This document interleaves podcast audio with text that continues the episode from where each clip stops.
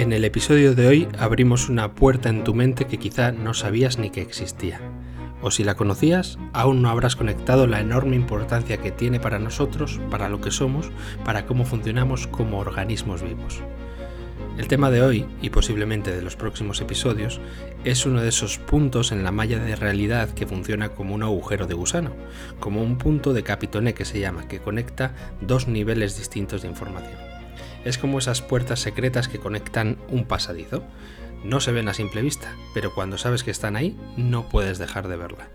Y sí, esto sigue siendo un podcast sobre salud, no te has equivocado de sitio. Esto es vida biológica. Comenzamos.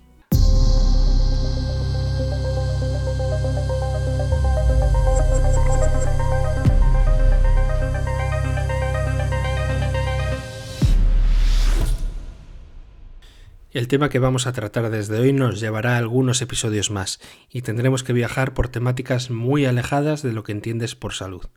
De hecho, este episodio ya te adelanto que temáticamente va a ser algo distinto, vamos a decirlo así.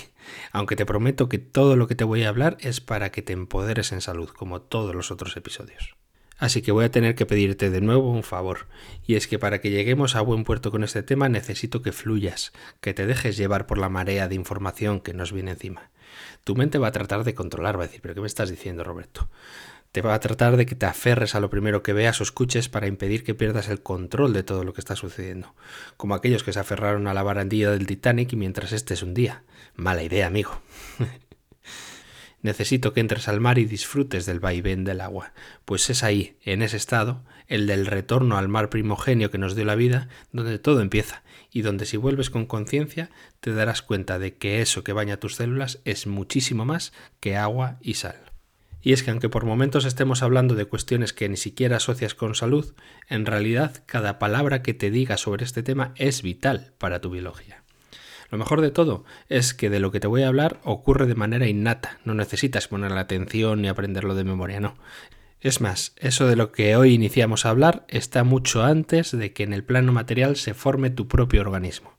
De hecho, si no fuera porque existe previamente estos elementos, tú y la conciencia que tienes de lo que eres tú ni siquiera existiría. Sí, te estoy hablando de los minerales. Bah, Roberto, era eso. Joder, cada vez exageras más. Todos tenemos claro que las sales minerales son importantes para nuestras células, nos lo decían los anuncios de bebidas isotónicas mucho antes de que llegaras tú, Roberto. Pero de ahí a lo que me estás contando hay un universo. Exacto, eso es, hay literalmente un universo. Dame de tiempo hasta la conclusión de este episodio para convencerte de lo que te he dicho en el inicio y después tú decides si exagero o no. ¿Estás listo? ¿Estás lista? ¿Estás hidratado? Por cierto, ¿Qué tal te está yendo el día? Que nunca te lo pregunto, hombre. Deseo que estés muy bien. Y si no es así, dale al pause. Toma tres respiraciones profundas de esas de verdad y en cada expiración vacía de todos los pulmones.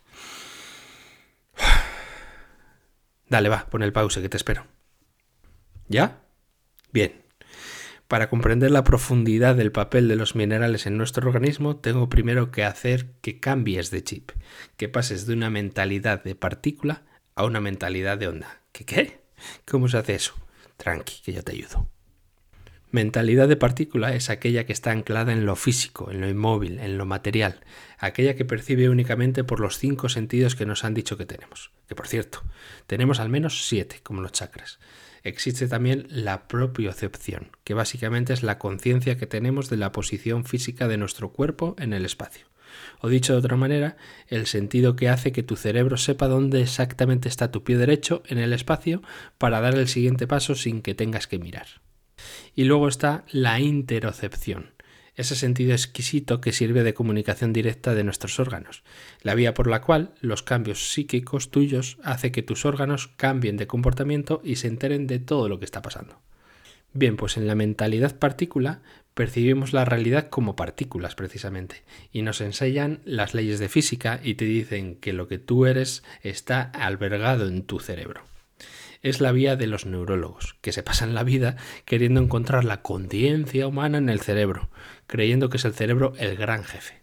Y de hecho, para no complicártela demasiado, al inicio del podcast yo te he hablado en esos términos, de que el cerebro es el jefe. En estos próximos episodios, si todo va como debe, te darás cuenta de que es a la inversa cuando cambias tu estado mental a un modo onda, el cerebro deja de ser el jefe. ¿Estaba mal entonces todo lo que te he contado hasta el momento? Pues obviamente no. Son los dos estados del electrón, materia y energía. ¿Recuerdas esto? Las dos coexisten, pero depende quién las observen, se comporta de una manera o de otra. Y esto no es algo imaginario, ¿eh? Así funciona la realidad. Cuando tú observas eso que consideras la realidad, lo que está sucediendo básicamente es un colapso de la onda. ¿Qué significa esto? Significa que la información que está en el exterior tuyo está en forma de onda hasta que tú la observas. En ese punto el electrón pasa de ser una onda a ser materia física. Wow, wow, wow, wow. Roberto, espera, ¿qué me estás contando? Vale, vale. Quizá he empezado muy fuerte, pero es que ya vengo calentito de los anteriores episodios y ya tú sabes. Quizás necesites escuchar de nuevo el episodio 4 de este podcast que lo titulé La matriz que crea nuestro cerebro. Mira, te lo voy a explicar de una forma muy sencilla, la más sencilla que puedo. Nuestro sistema de percepción funciona de manera muy similar a como lo hace una televisión. Para que tú veas tu canal de adoctrinamiento favorito en la televisión, tienen que pasar varias cosas antes. Alguien en algún lugar del mundo graba esa mierda de contenido y lo emite en forma de ondas de televisión envían la información en un sistema que no es visible, que viaja a través de los satélites de telecomunicaciones, como ya sabes, y estos repiten la señal que es captada por la antena de tu casa o de tu edificio. Ahora ya las teles ya van por fibra óptica, que lo cambia todo un poco, pero seguro que te ha tocado más de una vez sintonizar los canales de la tele. Ese proceso horrible, que la tele va buscando frecuencia por frecuencia los canales y te los pone además desordenados, que eso me daba una rabia de la hostia. Digo, si eres tan inteligente, tele, para captar esas señales que yo ni las veo, ¿por qué no sabes que la 1 debería ser el primer canal y no el 27, carajo? Menos mal que hace años dejé el mal vicio de ver la televisión. Bueno, total. ¿Qué hace la televisión en ese momento? Capta una señal electromagnética y la transforma en imagen y sonido perceptible para nuestros sentidos. Vale, ahora suponte que existiera una máquina tal que en vez de transformar esas señales en imagen y sonido en una pantalla, te trajera a esos tertulianos asquerosos al salón de tu casa. Dios, qué horror, mejor no. Pero imagínate que, que fuese así. Bueno, pues eso ya existe y eso es tu cerebro. Ya hay tecnología suficientemente avanzada que consigue eso, además. ¿Sabes cómo se llama? Holograma. Y es la base de lo que quieren venderte como el metaverso y todas esas cosas. Exactamente eso es tu cerebro tiene sensores para captar ondas electromagnéticas y transformarlas en información visual, en información auditiva, en información táctil, etcétera, etcétera. Toda esa información para que tú la entiendas. ¿Y eso cómo se comporta? Bueno, pues básicamente esa información del canal de televisión antes de ser captado está en una frecuencia de onda que no es perceptible por nuestros sentidos de nuestra mente partícula, como te decía. Lo mismo ocurre con todo lo que es material antes de que tú fijes tu atención, eso no es más que un campo de frecuencias en el vacío. Frecuencias que flotan por una malla invisible, por un campo que aunque ocupe un espacio físico, no es físico hasta que tú le prestas atención. Mira, tu televisión capta 27 canales, por ejemplo. Todos ellos están ahí, pero solo tienes que pulsar el número que quieras en tu mando y se colapsa la imagen y el sonido de esa frecuencia. Mientras tanto, los otros canales no los ves, solo ves el que seleccionas. Pues esto es lo que te pasa a ti y lo que te digo exactamente igual.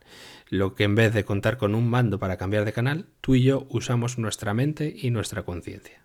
Primera conclusión con enormes implicaciones que te voy a decir. Allí donde pones tu atención, captas las frecuencias que hay y pones en marcha el transformador holográfico, igual que tu tele.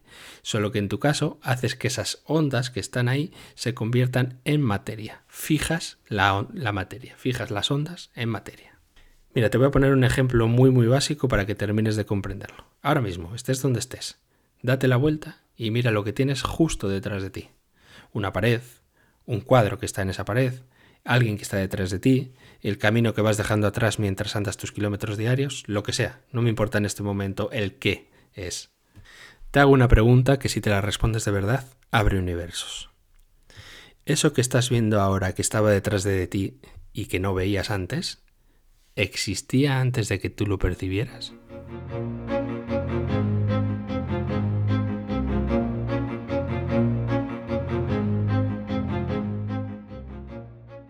Si lo primero que te ha surgido es, obvio que sí, esa pared con el cuadro lleva ahí desde que yo llegué hasta casa. Eso es que aún estás respondiendo desde tu mente particular. Que ojo, que no es malo, ¿eh? Es muy necesario ese tipo de mente para vivir la experiencia que llamamos vida. Pero la pregunta, por muy obvia que parezca, no tiene fácil respuesta. Te resumo años y años y años de investigación de la física cuántica. Mira, básicamente todo lo que percibes como material en realidad están hechos de átomos, como sabes, que son el 99,9999% vacío. Y además, los electrones de esos átomos se comportan de dos maneras, que es como ondas y como partícula.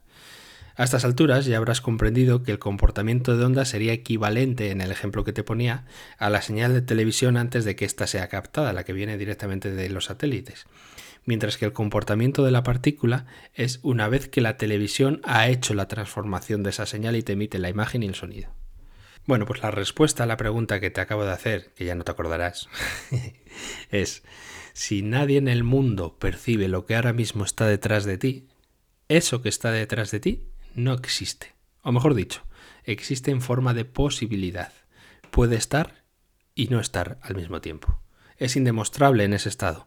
Solo se puede demostrar si alguien lo observa. Y es precisamente en ese momento, cuando alguien lo percibe, que la onda pasa a convertirse en materia física tal cual la conoces.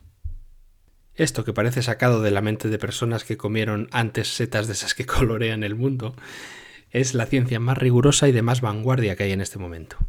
Hay un físico que tiene varios libros que a mí personalmente me encanta, me gusta mucho.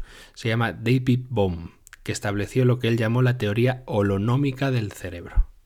Básicamente, y dicho de forma muy, simple, es un modelo que aboga porque nuestro cerebro funciona de forma cuántica y holográfica. Esto que suena muy marketinero, básicamente abrió la puerta a una rama que me fascina, además, que es la neurología cuántica, que muestra cómo se comporta nuestro cerebro como un captador de frecuencias y posibilidades del universo.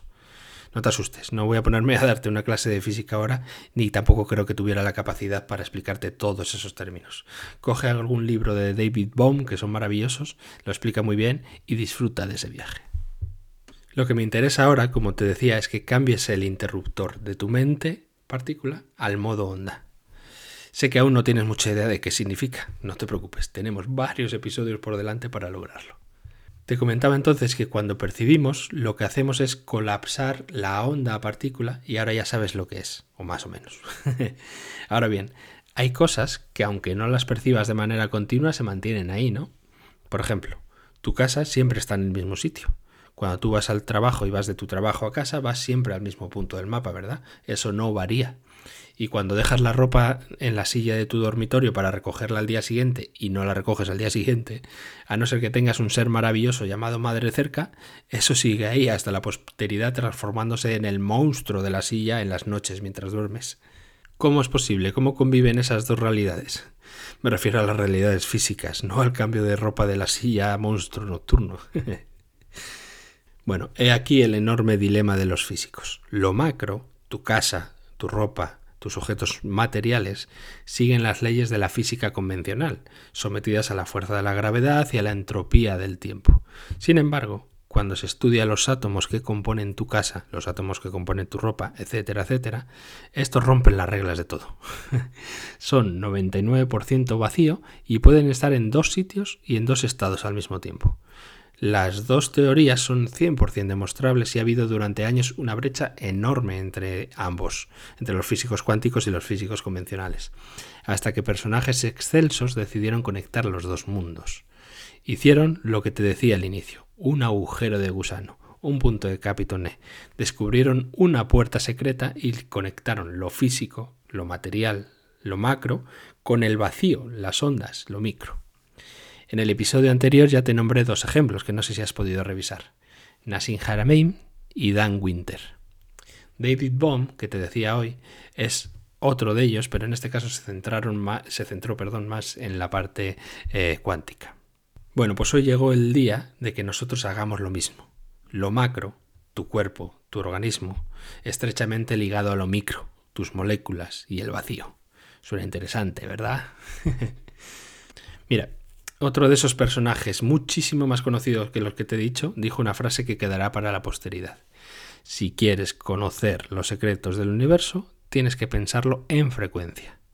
Sí, el señor Tesla abrió con creces la puerta que hoy estamos nosotros por atravesar. Para llegar a comprender el siguiente paso en este camino tenemos que nuevamente hacer un circuito extra. No te preocupes, este es más suavecito. Cierra los ojos por un momento, coge aire. Cierra los ojos, coge aire.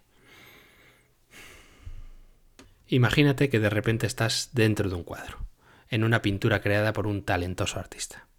A medida que este artista va pintando, van apareciendo en tu horizonte los nuevos elementos que empiezas a percibirlos con todas sus formas y con todos sus colores.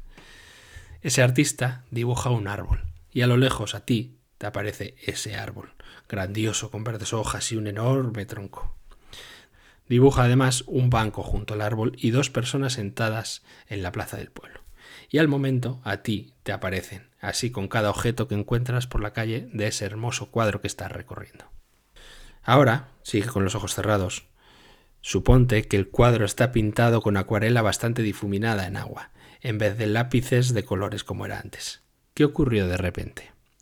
Las hojas de aquel árbol ya no están tan definidas y al difuminarlo tanto en agua, el color verde de las mismas traspasa la forma de la misma hoja. El color del banco se mezcla con el de las personas sentadas ahí. El color de la ropa de la persona que está sentada a la derecha se mezcla con el de la izquierda cuando se abrazan. ¿Lo ves? Y así con cada línea que trate de separar los objetos en ese cuadro. Bueno, ya puedes abrir los ojos. El cuadro que inicial que decíamos que está bien definido, que es pintado con lápices de colores, con sus brillos y sus detalles y sin salirse de la raya, esa precisamente es la percepción desde la mente particular. El otro, el que te he dicho de la acuarela, sería la visión desde la mente de onda. ¿Captas la metáfora? Ay, si me entiendes esto damos un salto de gigante. Cuando percibimos en modo onda, lo que vemos es cómo se entremezclan las diferentes frecuencias del mismo modo que lo hace una acuarela al mezclarse con el agua el color se difumina a lo largo de todo el agua generando diferentes concentraciones de color, ¿verdad? Incluso se pueden mezclar con otras frecuencias, es decir, con otros colores que estén cerca. Cosa que con los lápices de colores, a no ser que pintes uno encima de otro, eso no va a pasar nunca. Ese baile de frecuencias, mejor, voy a utilizar la palabra clave en todo esto. Ese mar de frecuencias en el que estamos inmersos funciona exactamente así. Tú con las células de tu cuerpo físico emites una frecuencia específica, un color acualera. Qué bonito, ¿eh? Que al ir caminando por la calle empiezan a interaccionar con ondas existentes en el lugar. Esa interacción que se producen son dos colores acualera mezclándose y dando como resultado un efecto visual específico que puede ser realmente hermoso o puede estropear todo tu cuadro. ¿Me sigues por dónde voy? Recuerda, estoy hablando todo el rato de tu salud, aunque no lo parezca. Podemos decir que ese estado acuarela es más sutil que el otro. El de los lápices, que decíamos al principio, es más definido, es más concreto, como lo son las partículas, que son formas concretas, mientras que las ondas son volátiles y se mezclan con facilidad siempre que sean resonantes, que se llama. Mira, si tú piensas tu realidad y por tanto tu salud como frecuencia, como ondas descubrirás algunos secretos importantísimos. Por ejemplo, el alimento que introduces en tu cuerpo son moléculas, es decir, partículas que incorporas a tu organismo. La mente partícula que nos dice, te muestra cómo esos nutrientes sirven para crear energía, para crear células en tu organismo o realizar funciones específicas. Mientras que la mente de onda te dice que ese alimento está emitiendo una frecuencia concreta y lleva una información de todo el entorno que le ha rodeado muy específica. Cuando tú juntas ese alimento que tiene su propio color acuarela, con tu organismo que tiene otro color acuarela, ¿qué ocurre? ¿Mejora tu cuadro o lo empeora? No me hace falta saber qué moléculas y vitaminas lleva ese alimento. Solo con conocer la frecuencia y la información del entorno que está grabado en ese alimento, ya podemos conocer si te va a sumar o te va a restar ese mismo alimento. ¿Cómo te crees que nuestros ancestros sabían lo que podían comer y lo que no? ¿Crees que sabían lo que era un antinutriente? Mira, te diré un secreto que ya es un secreto a voces, la verdad. Eso que habitualmente llamamos intuición es en realidad un sentido extra capaz de detectar las frecuencias más sutiles, información de nuestro entorno que está en forma de onda y las traduce para nosotros en una sensación que tú identificas como positiva o negativa. Te da buena vibración o te da mala vibración, intuyes algo positivo o algo negativo. Esa sensibilidad se entrena, se pule y puedes obtener información valiosísima. Por ejemplo, El propio cuerpo te envía señales de qué alimento quiere y tú lo percibes en forma de antojo o de apetencia. Me apetece algo dulce, me apetece algo salado, etcétera, etcétera. Si aprendes a leer esas señales y le permites a tu cuerpo expresarse, llegas indefectiblemente a un equilibrio natural en tu alimentación, sin necesidad de restricciones. Ya sé lo que me vas a decir. y si yo le hago caso a lo que me pide mi cuerpo, ya te digo yo que fruta no me pide. Haz la prueba. Dale 15 días al cuerpo para darle todo lo que te pida. Eso sí, solo con una condición. Come únicamente cuando tengas hambre de verdad, no por gula. Los primeros 3-4 días puedes estar comiendo esos antojos dulces o todo lo que sea que se te antoje. Al día 5 ya te aseguro yo que por propia inercia estás comiendo fruta, verdura o aquello que creías que no comerías nunca jamás por ti mismo. Bueno, pues si sigues esta dinámica, poco a poco vas restableciendo una relación sana y biológica con tu organismo y con la alimentación, conociéndote a ti íntimamente y sabiendo qué es lo que necesita tu cuerpo en cada momento. ¿Y todo eso cómo lo percibes? Pues lo percibes por una emisión de onda de tus células, el wifi que decíamos en los primeros episodios del podcast, ¿te acuerdas?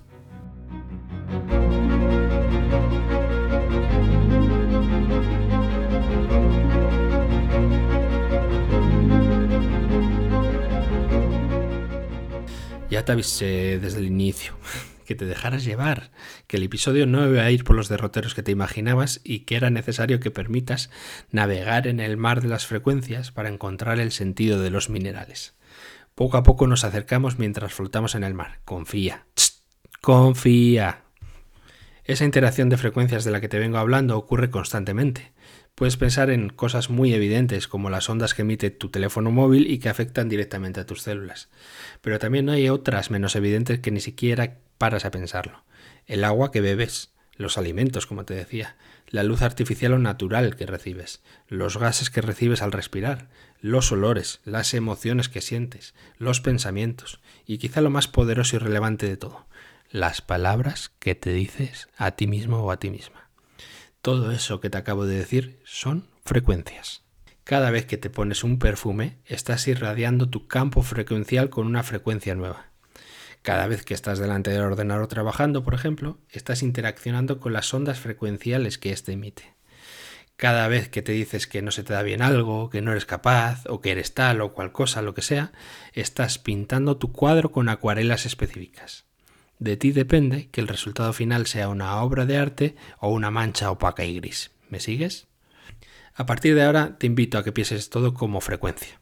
Tu pareja, ¿qué frecuencia te aporta? Las amistades con las que te relacionas, ¿emiten la frecuencia que tú quieres para ti o no? Mira, te voy a decir una cosa, no mezcles tu color acuarela con cualquiera o te estropeará tu obra.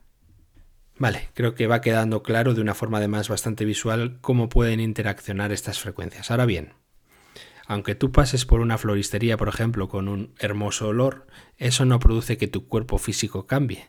Quizá tu estado de ánimo sí, pero no se transforma la frecuencia de tu cuerpo así como así, ¿verdad? Que se lo digan además a esos kilos de más que has cogido estas fiestas de Navidad. No se van así como así. Ojalá fuera tan sencillo que te juntes con gente que está en forma y automáticamente te incidan frecuencialmente tanto que te salgan abdominales sin hacer nada. lo lamento, pero creo que eso no funciona así. Ese mundo cuántico de todas las posibilidades que hablan parece que no contempla que tú tengas abdominales este año. Eso le debió tocar a tuyo de otra realidad paralela a haber elegido bien majo. Bueno, bromas aparte, es evidente de que todas esas ondas que te digo influyen en tu cuerpo, en tu estado de ánimo, en tus pensamientos, etcétera, etcétera. Pero al mismo tiempo es evidente que cada uno de nosotros emitimos una frecuencia relativamente fija que nos permite tener un cuerpo físico reconocible. Es decir, que aunque cambien algunos aspectos con el tiempo en tu cuerpo, tu cuerpo siempre tiene la misma forma humanoide, vamos a decir, con más o menos polvorones encima, pero humanoide al fin y al cabo. Esto se debe a que de algún modo se quedan grabadas o fijadas algunas frecuencias que dan forma a tu cuerpo físico. Frecuencias que podemos llamar estructurales. Esto biológicamente está más que estudiado, no es algo nuevo. Cada célula de tu cuerpo tiene una frecuencia concreta. El tejido que forma tus músculos tiene una frecuencia distinta al tejido que forman tus huesos y esto es una distinta a los que forman, no sé, tus glóbulos rojos, por ejemplo, de tu sangre. Cuando una de estas células, influenciada por otras frecuencias, pierde su frecuencia original, se desestructura y queda alterada su función. Hay toda una rama de la medicina que se centra en lo que se llama medicina vibracional. Y antes de que creas de que esto lo hacen los chamanes locos de las montañas y no sé qué, he de decirte nuevamente que la ciencia oficialista moderna está trabajando en esto con cuestiones tales como las camas médicas regenerativas, orientadas a devolver las ondas de frecuencia original a las células. Aún no ha salido a la luz, pero pronto las tendremos entre nosotros. Esa misma rama médica está haciendo experimentos para eliminar bacterias con frecuencias, por ejemplo. Hay vídeos que puedes ver en redes circulando sobre esto. A ver si en una de esas pasa una frecuencia coherente por la cabeza de alguno de estos científicos y se dan cuenta de que la culpable de todos los males no es la bacteria, carajo. Bueno, en fin. El caso es que para que nuestras células y por ende nosotros podamos mantener esa frecuencia constante se necesitan dos cosas principalmente una fuente de energía y un receptor que a la vez es repetidor de esa frecuencia. Tal cual ocurre con tu televisión, no te digo nada nuevo. Una energía, una onda de televisión que llega desde el satélite y un receptor repetidor, tu tele que vuelve a emitir esa frecuencia con una imagen y un sonido, con una forma distinta a la original. Ay, fíjate, fíjate todo lo que he tenido que contarte para que me entiendas mucho más profundamente la frase que te voy a decir a continuación. Abre tus orejas, tus poros y todo para que esto entre a lo más profundo de tu alma. Los minerales que forman tu cuerpo son los receptores de una energía específica que son capaces de emitir de nuevo a todo el cuerpo en forma de frecuencia bioeléctrica, que informa, es decir, que da forma a nuestro cuerpo físico y con las variaciones de esta onda cambia el comportamiento de nuestras células, hasta tal punto que pueden transformar con ayuda de levaduras y otros microorganismos literalmente un tipo de célula especializada en otra. Vale, ya te lo he dicho, que a gusto me he quedado. Mira, te lo repito para que colapses la información dentro de ti y quede fijada. Los minerales que forman tu cuerpo son los receptores de una energía específica que son capaces de emitir de nuevo a todo el cuerpo en forma de frecuencia bioeléctrica, que informa, que emite energía e informa. ¿Qué quiere decir esto? Que da la forma a nuestro cuerpo físico y con sus variaciones cambia el comportamiento de nuestras células, hasta tal punto que pueden transformar con ayuda de levaduras y otros microorganismos, literalmente un tipo de célula especializada en otra. ¿Qué? ¿Cómo te quedas? bueno, ahora tengo hasta el final del episodio para explicártelo y que no me taches de loco. En tal caso, para que te sumes a mi locura. Bienvenidos a El tema, con mayúsculas, la bioelectricidad.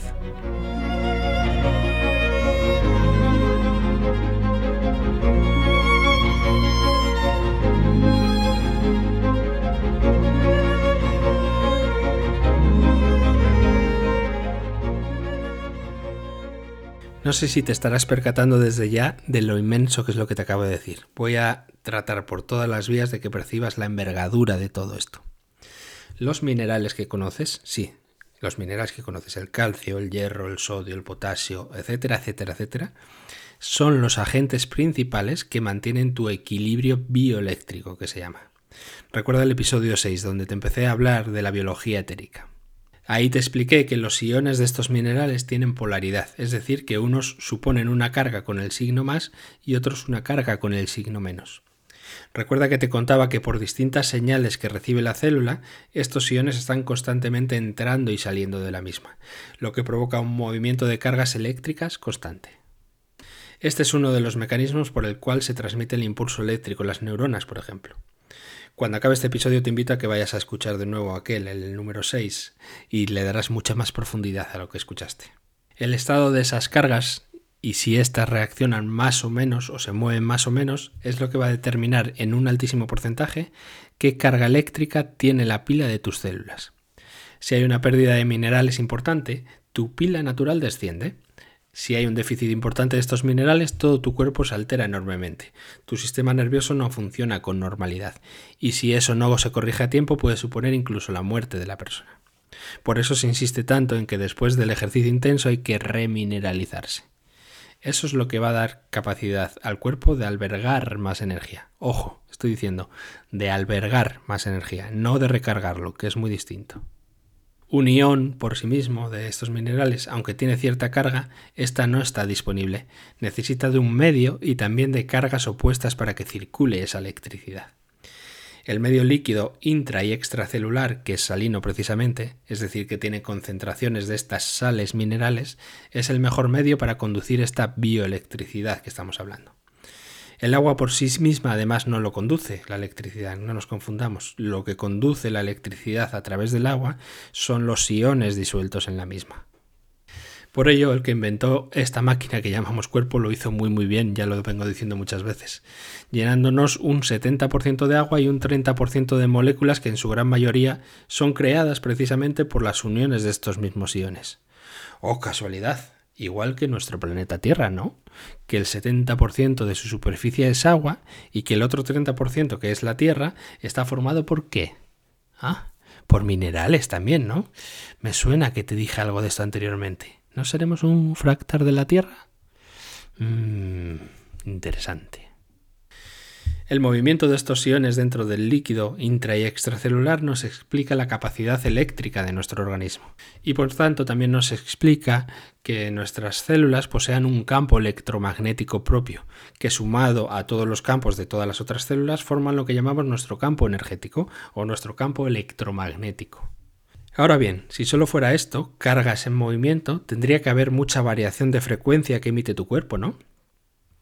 Y sí, claro que la hay. No emites lo mismo tras un fin de semana de reconexión con la naturaleza que tras tres días de la fiesta de tu pueblo. Créeme que aunque tú creas que sí, la imagen que proyectas no es la misma. y por supuesto tu estado energético tampoco lo es. Pero como te decía, aunque seas un escombro después de esos días de fiesta, sigues teniendo un cuerpo con forma humanoide al menos por mucha fiesta que te hayas echado al cuerpo a tus espaldas.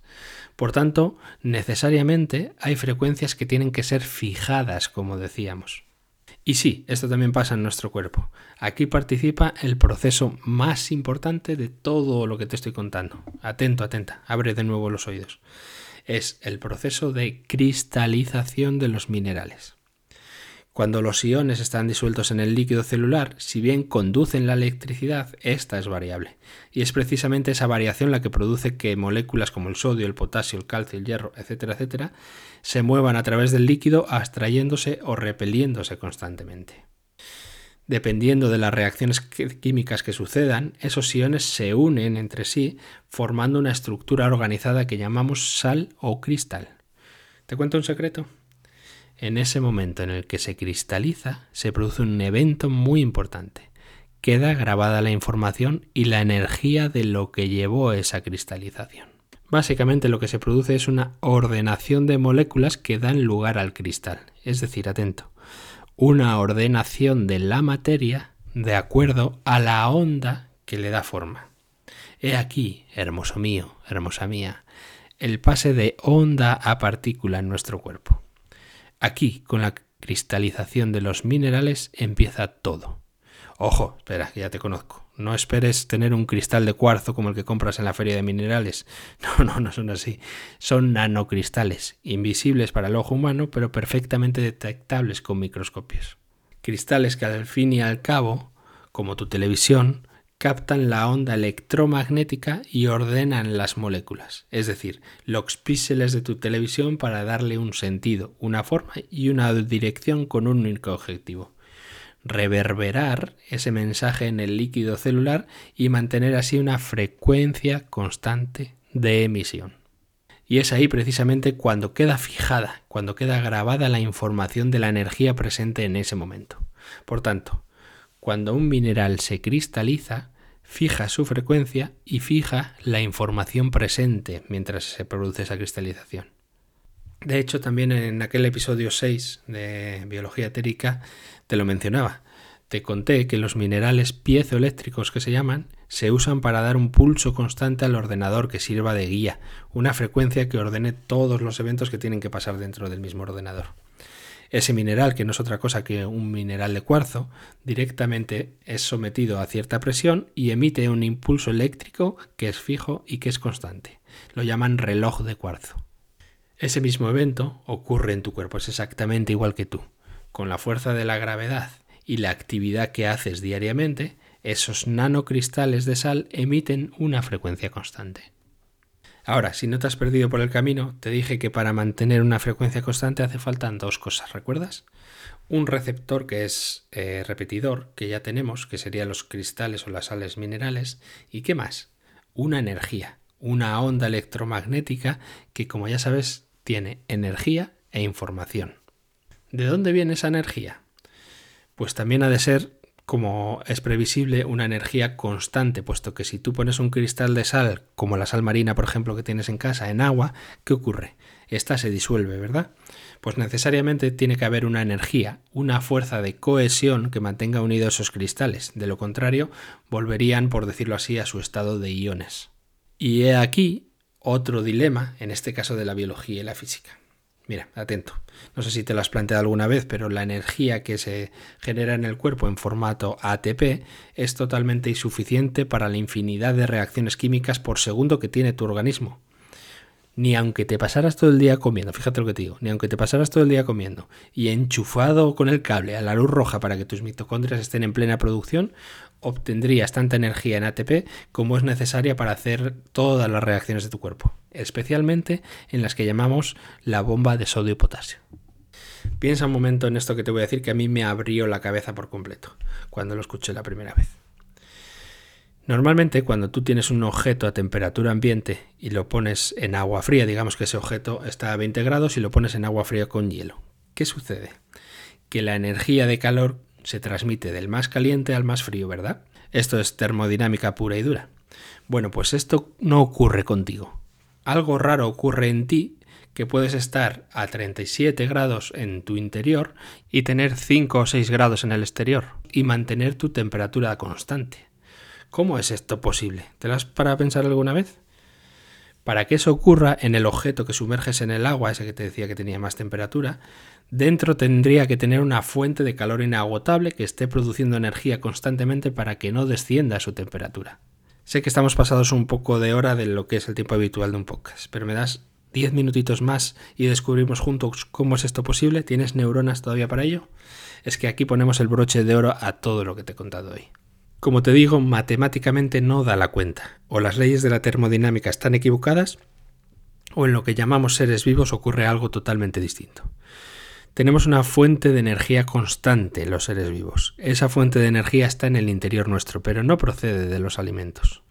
Tampoco los iones que te decía pueden ser la explicación, porque ya el potencial eléctrico que estos iones producen es muy bajito, no habría energía suficiente. Entonces, ¿qué es lo que tenemos dentro? Atento, atenta, que aquí viene la clave de todo. Esa energía es lo que llamamos habitualmente energía vital. ¿Y qué es eso exactamente? Es una energía que poseemos todos los seres vivos que nos mantienen conectados y en coherencia. Una energía que también es información. A esa parte de información la llamamos conciencia. Es decir, conciencia y energía vital son lo mismo. Energía vital hace referencia a la parte eléctrica de la onda. La conciencia, por su parte, hace referencia a la información, es decir, a la parte magnética. Nuevamente, la unión electromagnética que aporta energía, energía vital, e información, conciencia. Vale, Roberto, todo esto es increíble, me tienes las neuronas locas ya, pero mi científico interior necesita datos. Ya va. Esa energía vital, que como te dije también en el episodio 6, ve a escucharlo, Las culturas antiguas lo llamaban como prana, ki, éter, y que la ciencia moderna lo llama como plasma. Plasma que sabes dónde se encuentra albergado en el universo según los mismos físicos y astrónomos. En lo que llaman materia oscura, en el vacío. ¿En dónde? En el vacío. ¿En dónde me lo repites? En el vacío. ¿Y qué es lo que te he dicho antes? que los átomos que forman todo lo material que percibes en la realidad son que 99,999% vacío. Tus células están hechas de estos átomos que son 99,999% vacío. Pues ahora resulta que el vacío no está vacío, que está lleno de energía en forma de plasma. Energía que aún no tenemos la tecnología, al menos abiertamente, que nos haga disponer de ella. Mira, Nikola Tesla lo consiguió. Consiguió usar la energía del plasma y crear dispositivos que se alimentaran de energía de punto cero, que se llama. Es decir, de energía libre y literalmente infinita. Pero este es otro tema que ya te contaré en otro momento. Lo que quiero que comprendas es esto que ahora te voy a compartir y que a mí me ha llevado muchos años comprender. Espero que lo sepas apreciar como se merece, ya que es uno de esos conocimientos preservados por esas logias raras que a veces escuchas por ahí. La conciencia universal, lo que llamamos conciencia universal, se manifiesta por planos, por planos de frecuencia. Por eso venimos hablando todo el rato de esto. El inicio, antes de que sea la luz, es puramente vacío, que está lleno de plasma, como te decía. Ese vacío es conciencia plena, es un campo de información infinito al que, por cierto, puedes tener acceso. ¿Cómo te crees que yo he llegado a estas conclusiones? Ese campo infinito de vacío antes de pasar a una frecuencia más densa se concentra todo en un punto, en un círculo que emana luz, es decir, frecuencia y energía. La luz es frecuencia y energía, como hablábamos. Si hablamos a nivel macroscópico, es decir, de nuestro universo, ese círculo ¿qué crees que es? El Sol, cuyo símbolo precisamente es un círculo con un punto en el centro. Y si hablamos a nivel micro, ay amigo, esto te lo dejo a ti para que investigues tú porque si no nos dan las 20.000 hoy aquí. Nassim Haramein respondió a esta pregunta. Ve a, ve a escuchar a Nassim Haramein. Una vez pasado ese punto que estamos hablando, ese círculo de luz, ese puntito, que por muchos es llamado el punto de vacío, comienza la densificación de la energía. Primero hay una radiación de ondas electromagnéticas que correspondería, para que me entiendas, a lo que llamamos la primera dimensión, tal cual hace el Sol que envía a la Tierra pues, sus rayos electromagnéticos, como hablamos. Lo mismo, pero en menor escala, ocurre en tus células y esas ondas electromagnéticas movilizan a los minerales, que ya serían la segunda dimensión junto a algunos microorganismos. ¿Me sigues? Esa segunda dimensión es una dimensión de infinita conciencia e infinita energía vital, que empieza a materializarse, empieza a formar materia de la unión de los minerales, en nuestro caso con el agua y con el carbono, en otras especies puede ser con el silicio, por ejemplo, se empieza a estructurar unidades de conciencia más complejas hasta llegar a la célula eucariota que conocemos donde en una tercera dimensión, allá estaríamos a la tercera dimensión, empieza a estructurarse en conjunto gracias a una conciencia universal y a una energía vital que las mantiene unidas a todas.